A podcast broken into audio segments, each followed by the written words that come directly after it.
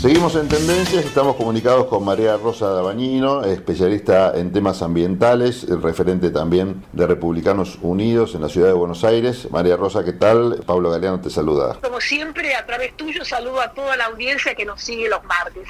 Bueno, creo que el tema obligado de análisis son las elecciones que tuvieron lugar en Mendoza este fin de semana, cuyo resultado posicionaron a Cornejo como el gobernador electo de la provincia. Bueno, ¿qué análisis haces de este proceso?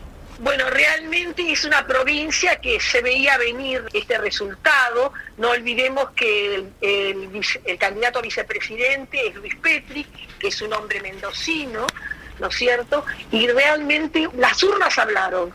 10 eh, puntos de diferencia es una diferencia muy fuerte y con un, frente de todos este, en un tercer lugar muy lejos. Una provincia muy especial porque desde el punto de vista de gobernabilidad los gobernadores no pueden ser reelectos y no hay segunda vuelta es la octava provincia que va a ser gobernada durante la próxima gestión por Juntos por el Cambio. Esto, como lo venimos comentando con vos también, condiciona o marca cómo va a ser el país en el próximo gobierno, ¿no? Exactamente, somos un país federal eso hay que saberlo absolutamente, en el cual las provincias tienen su autonomía, tienen su gobierno, su gobierno ejecutivo, legislativo y judicial.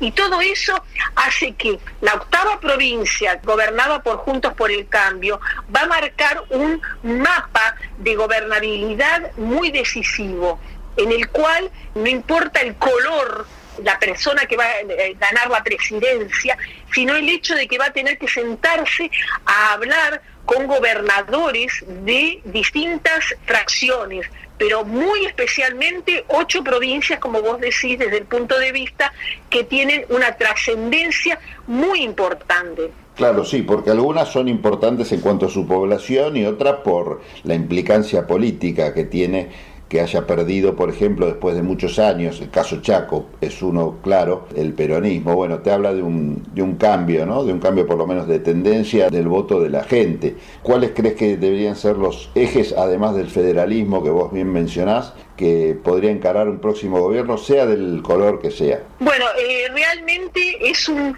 un, gran desafío el que va a haber. Eh, hay que sentarse y establecer, como vos dijiste, ejes.